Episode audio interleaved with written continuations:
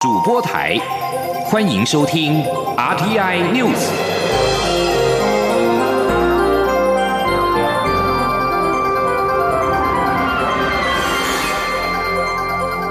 听众朋友您好，欢迎收听这节央广主播台提供给您的 RTI News，我是张顺祥。俄罗斯二十四号对乌克兰发动多点攻击，今天清晨，距离首都基辅不远的车诺比地区已经遭到占领。乌克兰总统泽伦斯基今天再度发表谈话，表示战争已经造成一百三十七名的军人死亡，三百一十六名士兵受伤。他强调。敌人将他列为头号目标，想透过摧毁国家元首，在政治上摧毁乌克兰。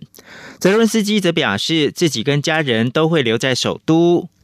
此外，他也在影片上面表示，我们被迫孤军奋战，保卫国家。还说，谁准备与我们并肩作战呢？我没有看到任何人。泽伦斯基也对北约跟西方国家表达不满。贴文呼吁欧盟领导人跟乌克兰并肩站在一起，阻止侵略者。在对内方面，泽伦斯基今天发布全国的军事动员令，命令十八到六十岁男性公民禁止离境，确保国家的防御，为期九十天。此外，美国国务卿布林肯被问到是否担心泽伦斯基的安危时，表示：“当然担心我们所有朋友的安全。”而联合国安理会将在二十五号表决一项谴责俄罗斯入侵乌克兰并要求撤军的草案，但由于莫斯科具有否决权，议案注定是会失败。北京冬奥闭幕之后，俄罗斯就出兵乌克兰，两者之间有关联吗？中国外交部发言人华春莹说：“记者想象力丰富。”华春莹又说：“俄罗斯是一个独立自主的大国，他根据自己的战略判断跟利益，独立的决定其政策跟行动。至于俄方的行动时间问题，记者该去问俄方。”俄罗斯在台湾时间二十四号上午对乌克兰出兵，蔡英文总统今天上午表达严正的谴责，并且期盼各方能够紧速恢复和平对话。总统也指出，台湾会加入国际社会对俄罗斯的经济制裁。欧阳梦平报道。俄罗斯片面对乌克兰展开军事行动。蔡英文总统二十五号上午到高雄成功大学出席高性能国家级船舰试验水槽动土典礼时，在致辞时，首先对俄罗斯的行动表达严正谴责。这段时间以来，大家都非常关注乌克兰的局势的发展。对于俄罗斯昨天片面展开军事行动，我们要严正的谴责俄罗斯对乌克兰主权的侵害，以及对于区域和全球和平稳定的迫害。总统期盼各方能够尽速恢复和平对话，理性解决争端。他并表示，台湾作为国际社会的一员，愿意参与任何有助于和平解决争议的努力。台湾也会加入国际社会对俄罗斯的经济制裁。中央广播电台记者欧阳梦平采访报道。而经济部长王美花今天到立法院被询前受访表示，我国现有的贸易法可以对相关出口严厉审查。其他制裁则要跟相关的盟国协调之后，进一步采取措施，相信很快会有共同作为。他说，经济部长王美花二十五号赴立法院会备询前受访表示，俄罗斯以武力入侵乌克兰，国际上没有办法接受，俄罗斯的行为已经侵害到独立的主权。王美花强调，就现有法规，我国可以严密审查出口。至于其他制裁，尚待与相关盟友协调。她说：“这个部分啊，在我们现有的贸易法里面啊，就可以按照这个啊瓦特纳协议的规定呢，对于相关的出口啊做啊严厉的审查。那至于啊其他的制裁方面，我们会跟相关的盟友啊来共同协调。”目前，包括美国、英国、欧盟、德国、日本、加拿大等都陆续表态制裁俄罗斯。日本首相岸田文雄更宣布将停发相关人员签证、冻结资产，并且禁止进出口。俄国债券也禁止在日本发售。媒体问到，美方若希望台湾跟日本一样有相关作为，我国是否有能力这样做？王美花则回应，国际合作会跟相关的国家密切配合协调，有的话会再跟外界说明。央广记者林永清采访报道。学者分析。俄罗斯跟乌克兰的情势可能会影响到台海。对此，国防部长邱国正今天表示，国防部已经成立专案小组参考专家意见，国外情势可以作为参考，但国军更需注意的是对岸有没有产生联动，加以防范。记者林永清报道。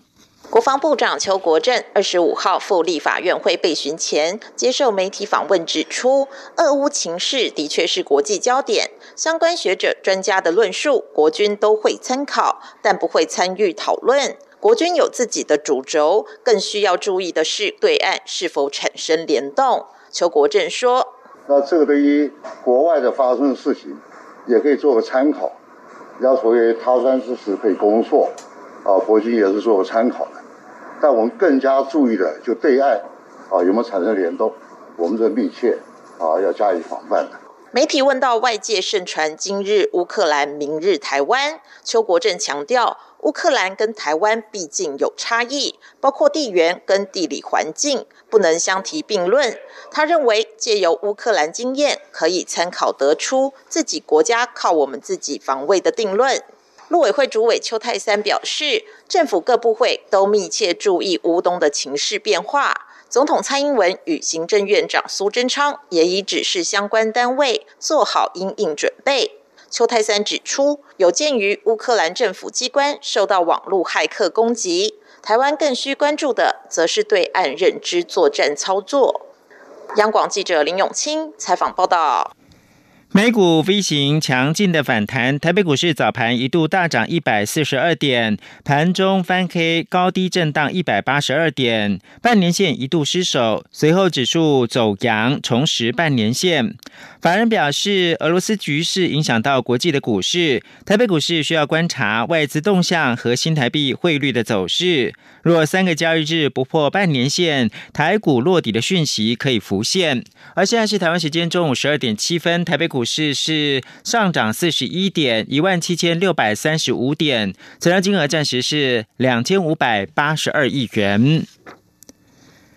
而健保会今天是开会讨论健保部分负担改革的方案。根据健保署规划，除了调高药品的部分负担，未来检验跟检查也要收取部分的负担，最多收取新台币四百元。总计是七百四十二万人，大概是百分之三十二的民众是不受到影响，而六百一十九万的民众，也就是大概百分之二十七的人，必须要多付十元到两百元不等。央广记者刘品希的采访报道。今年度健保费率维持百分之五点一七。根据试算，到今年底，安全准备金将不足法定一个月保险给付支出。健保会二十五号开会讨论相关配套方案。健保署二十五号上午公布调整方案，除了要调高药费部分负担，也新增门诊检验检查部分负担，采比率百分之十到百分之二十定额计收，并定定收取上限。急诊部分负担也一并调高。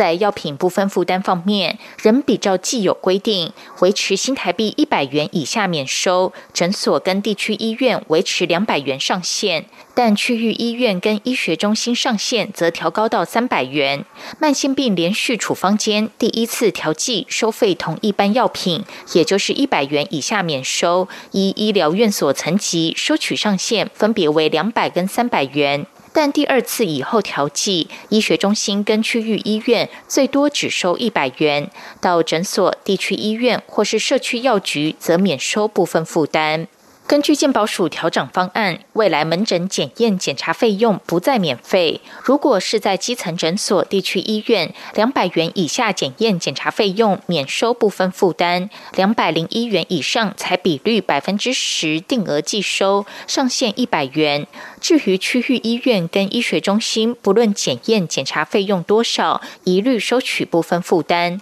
但以是否经转诊定定不同上限。如果经转诊，区域医院院采比例百分之十收取上限两百元，医学中心以比率百分之十收取上限三百元。如果没有经过转诊，区域医院采比率百分之二十收取上限三百元，医学中心则采比率百分之二十收取上限四百元。此外，在急诊方面，诊所跟地区医院收费不变，但区域医院跟医学中心根据减伤分类调整，较为急的一到二级少收一百元到一百五十元，第三级收费不变，较不紧急的第四到第五级则多收两百五十元到三百元。总计药品部分负担将影响一千两百八十五万人，新增检验检查部分负担预计影响一千三百一十八万人，急诊部分负担调整则将影响一百一十七万人，全年每人累计需要增加部分负担，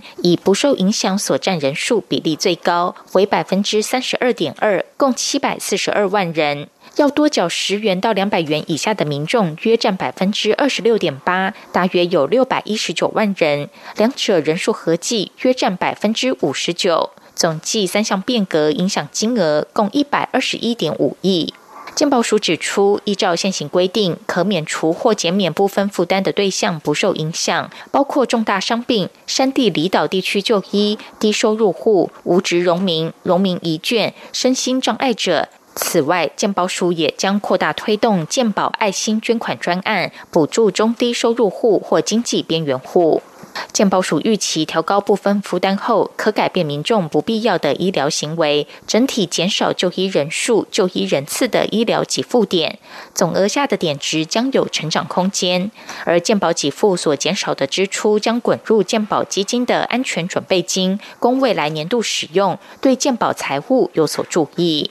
央广记者刘品熙在台北的采访报道：立法院新的会期今天开议，邀请行政院长苏贞昌施政报告，并被质询。不过，国民党团要求苏奎先针对开放日本福岛食品与俄罗斯进攻乌克兰局势进行专案报告。朝野党团经过协商之后达成了共识，下周将先安排苏奎到立法院报告服食影响以及俄乌开战的局势。苏奎的施政报告展言。记者刘玉秋报道。立法院行会期开议，邀请行政院长苏贞昌率各部会首长赴立法院施政报告，并被质询。不过，因行政院在农历春节后宣布开放日本福岛等五县市食品进口，引发国民党的不满。再加上俄罗斯入侵乌克兰，对于台海稳定影响重大，国民党团强烈要求苏奎在施政报告前，应先到立法院针对福岛食品及俄乌情势展开报告。对于开议日无法顺利上台施政报告。苏仁昌受访时表示，国际情势严厉的时刻，他相信大家会更清楚知道团结对抗严厉的国际局势，政府也会谦卑的接受指教。国民党作为在野党，监督政府是应该的。相信在这个国际情势严厉的时刻，大家会更知道团结一起来对抗疫情，对抗。严厉的国际局势，同时啊，我们也谦卑的接受在野党监督。朝野党团经协商后达成共识，各党团同意三月一号邀请行政院院长率同相关部会首长列席，提出有关日本福岛及周边食品输入管制措施，以及我国因应俄罗斯入侵乌克兰相关事项的专案报告，并被质询。因此，苏奎的施政报告将展延。中央广播电台记者刘秋采访报道。最后提供给您是人权组织自由之家二十四号公布二零二二年全球自由报告。全球民主虽然是连续十六年衰退，台湾仍然是获得九十四分的高分，跟去年是持平的，继续名列自由国家，跟冰岛等国并列第十七名，在亚洲则是仅次于日本。以上新闻由张顺祥编辑播报，这里是中央广播电台。稍后请继续收听央广午间新闻。大家好，我是傅云谦医师。根据疫苗安全性监测资料显示，接种 BNT 疫苗后曾出现极罕见的心肌炎和心包膜炎病例。提醒大家，接种疫苗后二十八天内，请持续观察自我健康状况，如出现胸闷、胸痛。心悸、呼吸急促、运动耐受不良、昏厥、晕厥等症状，请立即就医。有政府，请安心。以上广告由行政院与机关署提供。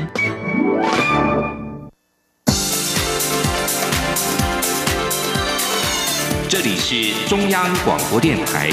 台湾之音，欢迎继续收听新闻。各位好，我是主播王玉伟，欢迎继续收听新闻。俄罗斯与乌克兰开战，传出已经废弃的车诺比核电厂核废料储存设施遭到俄国军队炮击。原能会表示，乌克兰周边环境辐射值没有明显异常，国内监测值也正常。原能会辐射中心会加强空气取样和放射性落成的分析，以确保民众安全。车诺比废弃核电厂是在一九八六年四月二十六号于前苏联时期发生核子反应炉破裂意外，是史上最严重的核电事故。根据外电报道，乌克兰总统府顾问波多利亚科表示，俄罗斯部队已经拿下位于首都基辅北方的车诺比核电厂厂址。也有消息人士指出，俄国炮击击中了核废料储存设施。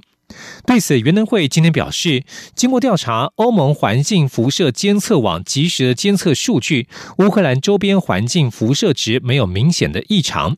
原能会辐射侦测中心全国六十三座即时环境辐射监测站同样显示，目前国内的环境辐射监测值都在背景辐射变动范围内，请民众放心。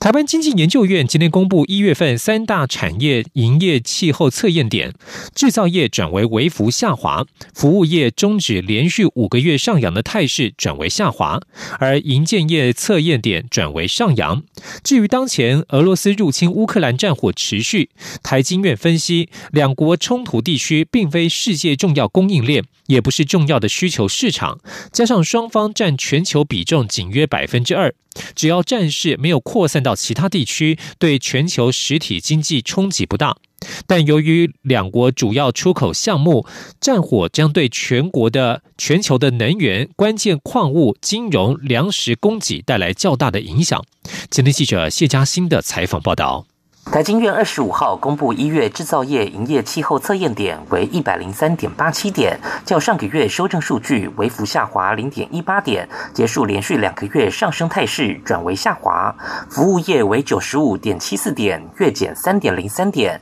由连续五个月上扬转为下滑。营建业为一百一十点，月升一点零九点，由下降转为上升走势。针对俄罗斯入侵乌克兰爆发战事，台经院景气预测中心。主任孙明德指出，英美等西方国家不做军事介入，以经济制裁为主，透过精准打击不会自伤。而以过去车臣及克里米亚危机经验来研判，由于俄乌两国并非世界重要供应链，也不是重要的需求市场，加上俄国占全球经济的比重约百分之一点八，乌克兰约百分之零点二，加总也只有百分之二。只要战事范围没有扩大到其他欧洲国家，甚至其他地区对实体经济的影响并不大。不过，俄乌点燃战火将可能影响到全球物价。孙明德说：“俄罗斯是全世界最重要的能源跟天然气的产地，都占百分之十以上。第二个，它有少数的关键矿物，它对半导体的关键矿物，它有一些呃有一些东西是关键的。第三个是它的小麦。”俄罗斯加上乌克兰占全世界小麦的百分之四十，所以呢，它如果一旦有战事，对于全世界粮食价格，我们台湾最近关心的黄小玉的价格也会产生影响。所以第一个，对于能源关键矿物。还有金融的影响，哦，或者是粮食的影响是比较大的。孙明德表示，虽然国际油价受到俄乌局势恶化影响，冲破每桶一百美元，但是美国与伊朗的核武谈判近期即将收尾，若能促使伊朗释出战备储油，加上其他产油国也可自行增产，且油价基期已经拉高，未来要上涨的空间有限。也就是说，国内油价动涨的压力，未来其实可望逐步降低。中央广播电台记者谢嘉欣采访报道。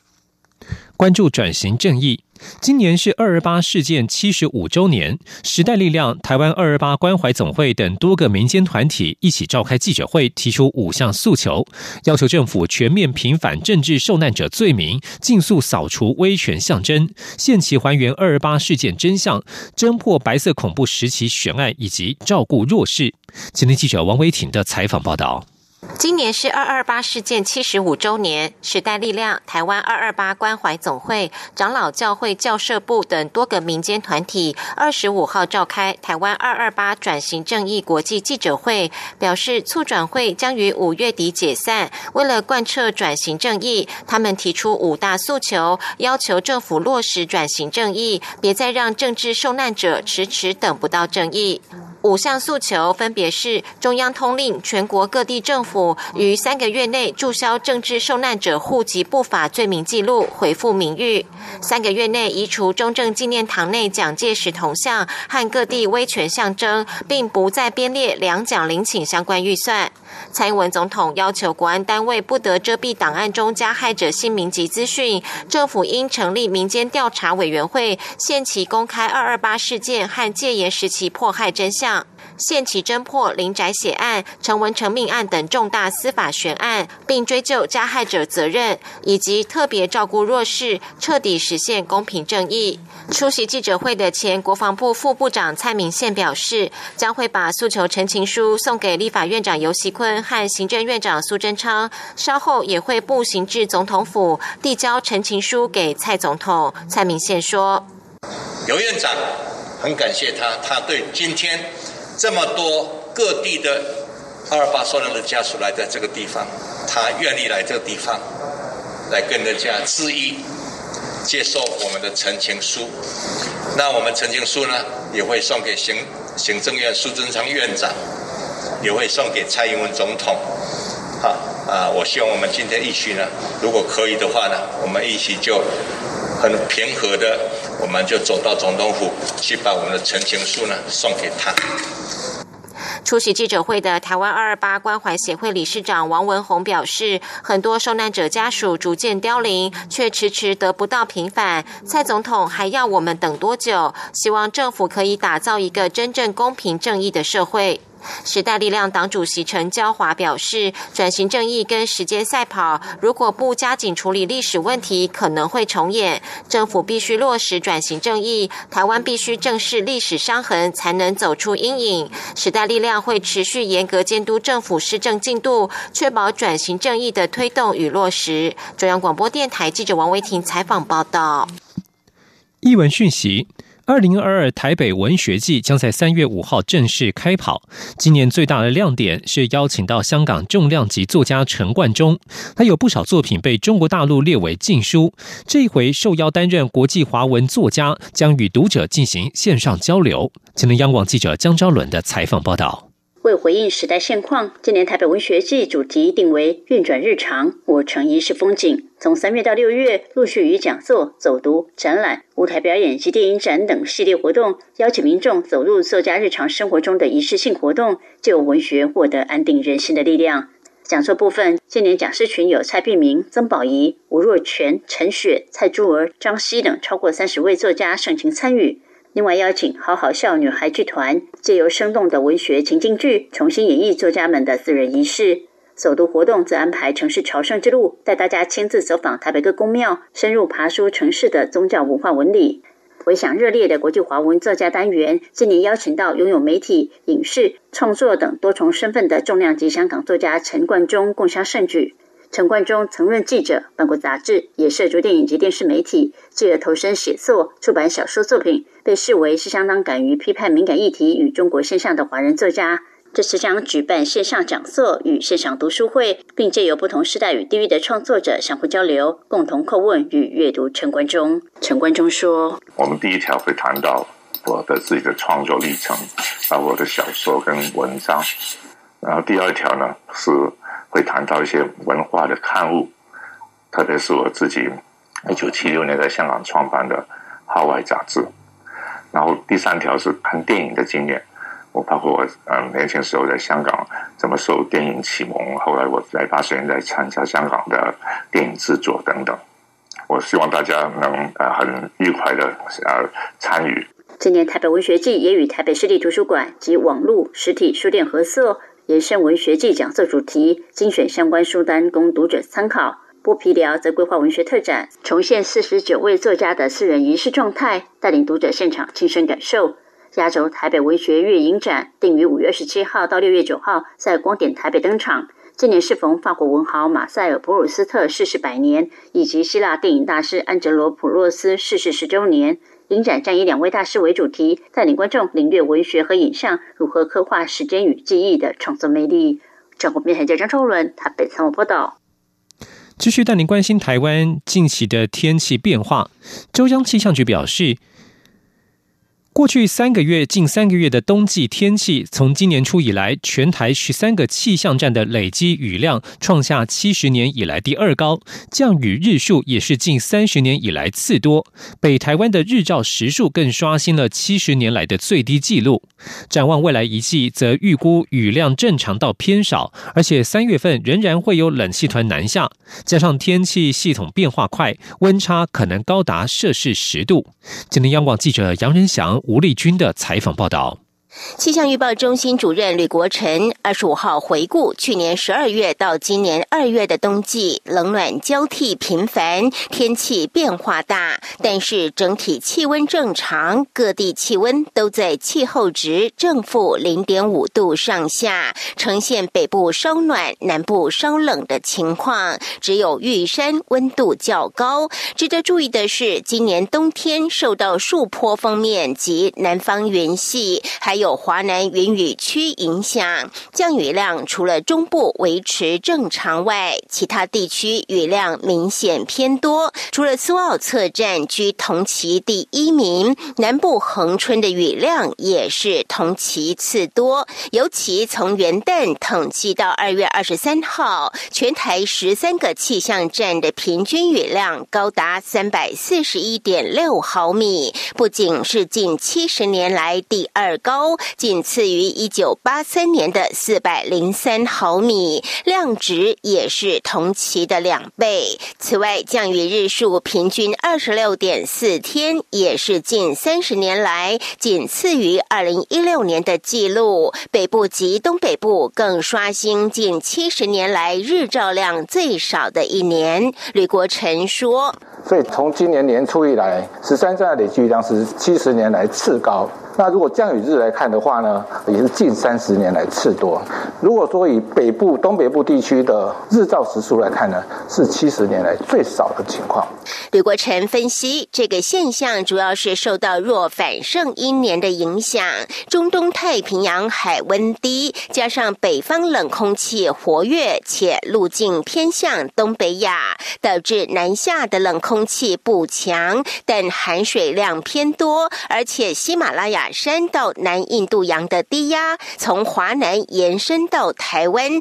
导致水汽明显偏多。展望未来三到五月的春季天气，极端气候持续影响，但反圣音强度逐渐减弱。预估台湾三四月雨量以偏少的几率较高，五月进入梅雨季之后，雨量仍有不确定性。至于气温正常几率大。但是要留意，三月仍会有冷气团南下，加上封面系统变化快，北边的冷空气南下速度也很快，因此要特别留意温差变化明显，有可能回暖时高温达摄氏二十五六度，一个冷空气下来就会迅速降温到十四五度。中央广播电台记者杨仁祥、吴丽君在台北采访报道。